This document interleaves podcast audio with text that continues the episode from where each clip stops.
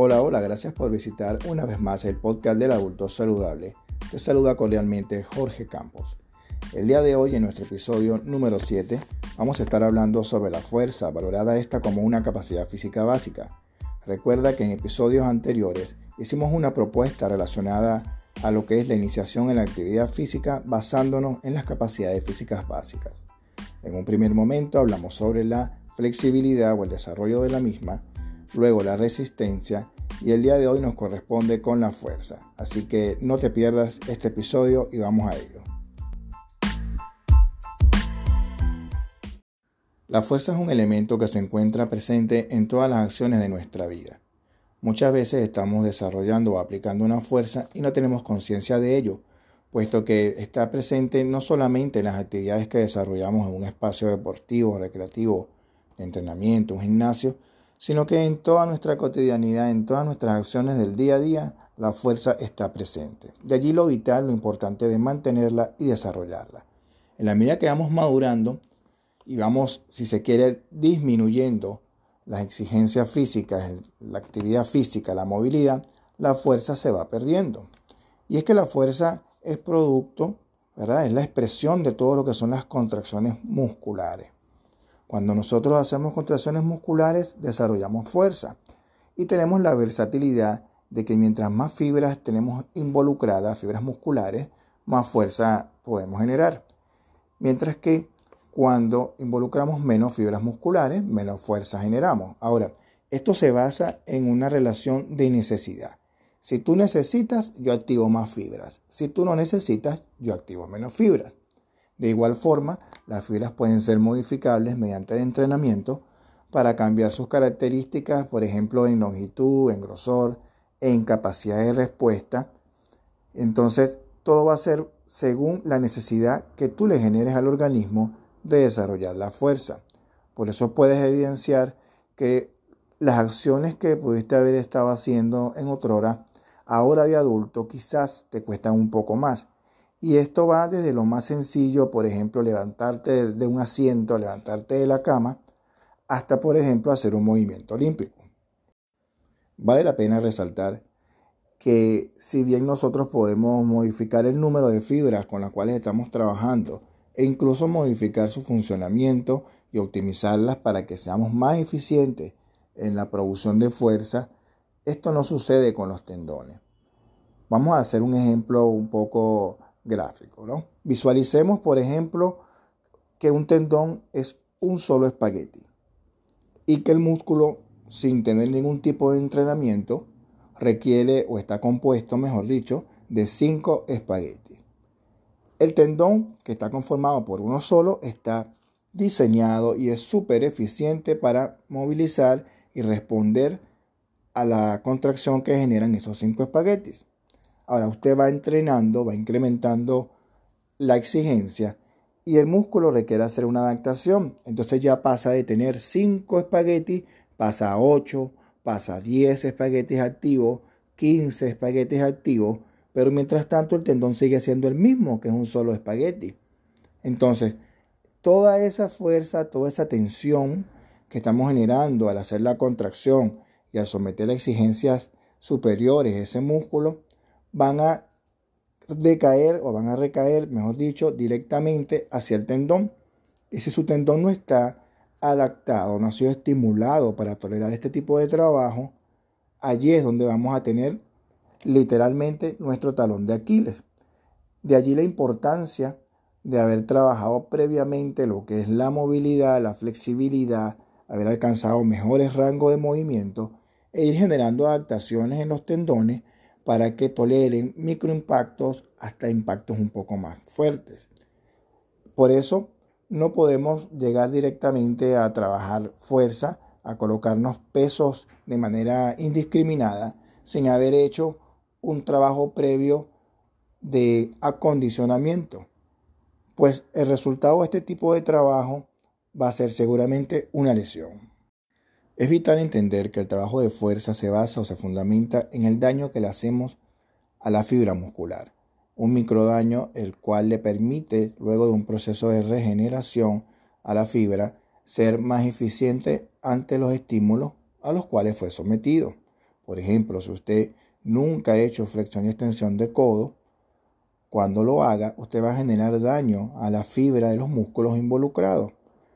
Una vez pasas por un periodo de descanso, de recuperación, un proceso anabólico, el organismo ya entonces va a tener esa experiencia y ese estímulo, una vez que tú lo repitas en el tiempo, vas a ir generando una adaptación y las fibras musculares van a tener una respuesta más eficiente ante ese ejercicio y por ende ya ese micro daño, ese daño que le estaba generando, va a dejar de existir. Esto juega para dos lados. El primer lado, la primera observación que podemos hacer es que te adaptas y eres eficiente para una exigencia. Pero por el otro lado, al adaptarte no vas a seguir mejorando la fibra muscular. De allí parte también el hecho de que siempre te digan en el gimnasio que tienes que cargar más peso, que tienes que esforzarte más, porque el cuerpo está hecho para adaptarse. El cuerpo constantemente vive bajo una adaptación permanente. Entonces, si tú no modificas los estímulos, si tú no le vas generando más retos al organismo, al cuerpo en general, resulta que él se adapta y entonces no vas a ver un cambio o una modificación.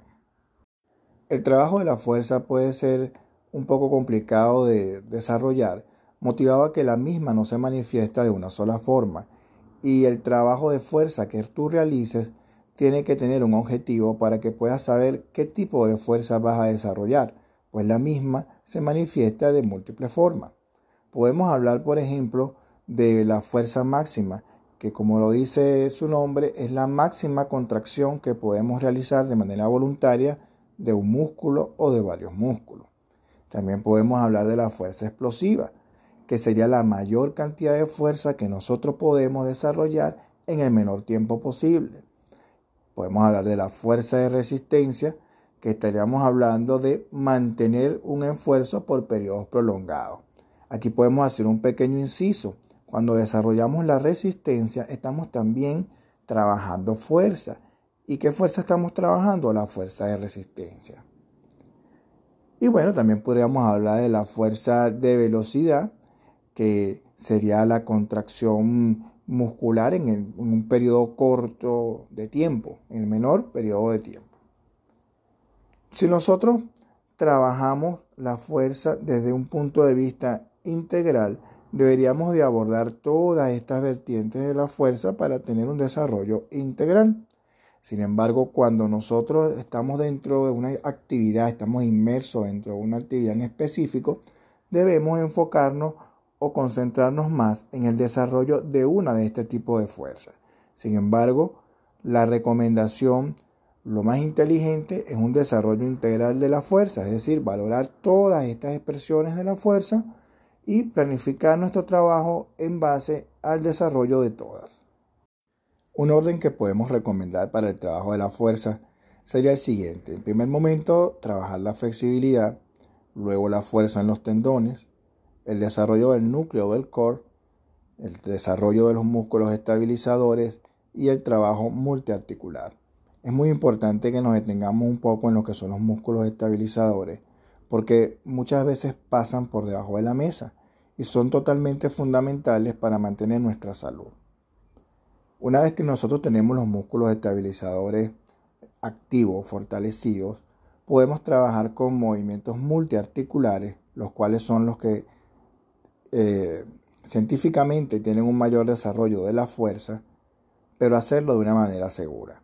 Si nosotros no atendemos todo lo que es el trabajo de estabilización, rápidamente podemos caer en una lesión, puesto que las exigencias de un trabajo multiarticular se diferencian mucho de un trabajo aislado, por ejemplo, que realizamos en máquinas en los gimnasios. En los gimnasios podemos encontrar múltiples máquinas, pero que van orientadas directamente hacia un músculo en específico o dos músculos en específico y que el rango de movilidad va dirigido por una máquina y en condiciones de seguridad que no te puede ofrecer un ejercicio multiarticular. Sin embargo, si contrastas los beneficios de un ejercicio multiarticular con uno aislado, el ejercicio multiarticular no puede dejarse de lado. Lo que pasa es que debes tener una buena base.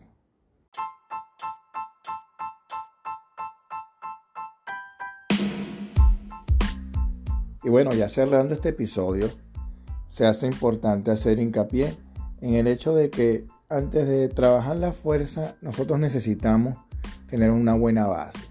Esa base nos la va a permitir el desarrollo de las capacidades físicas anteriormente mencionadas. Tu aproximación al mundo de las pesas, al mundo de la resistencia o los pesos que te generen resistencia debe ser progresiva y siempre debe ser valorando sobre todas las cosas la técnica. De nada te sirve mover más tonelaje, mover más peso, mover más carga cuando la técnica se va deteriorando o nunca fijaste la, técnica de manera correcta y entonces lo que estás es reforzando una ejecución negativa.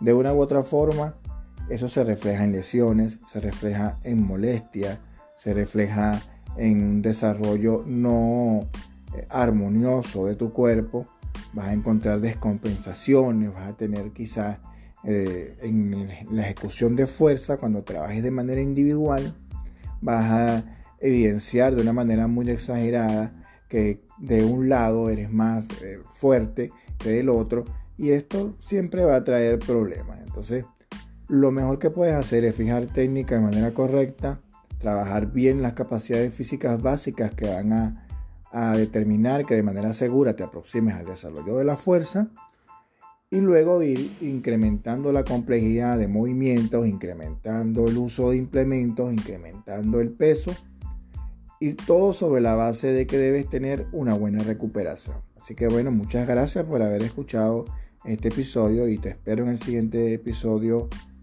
Nos vemos.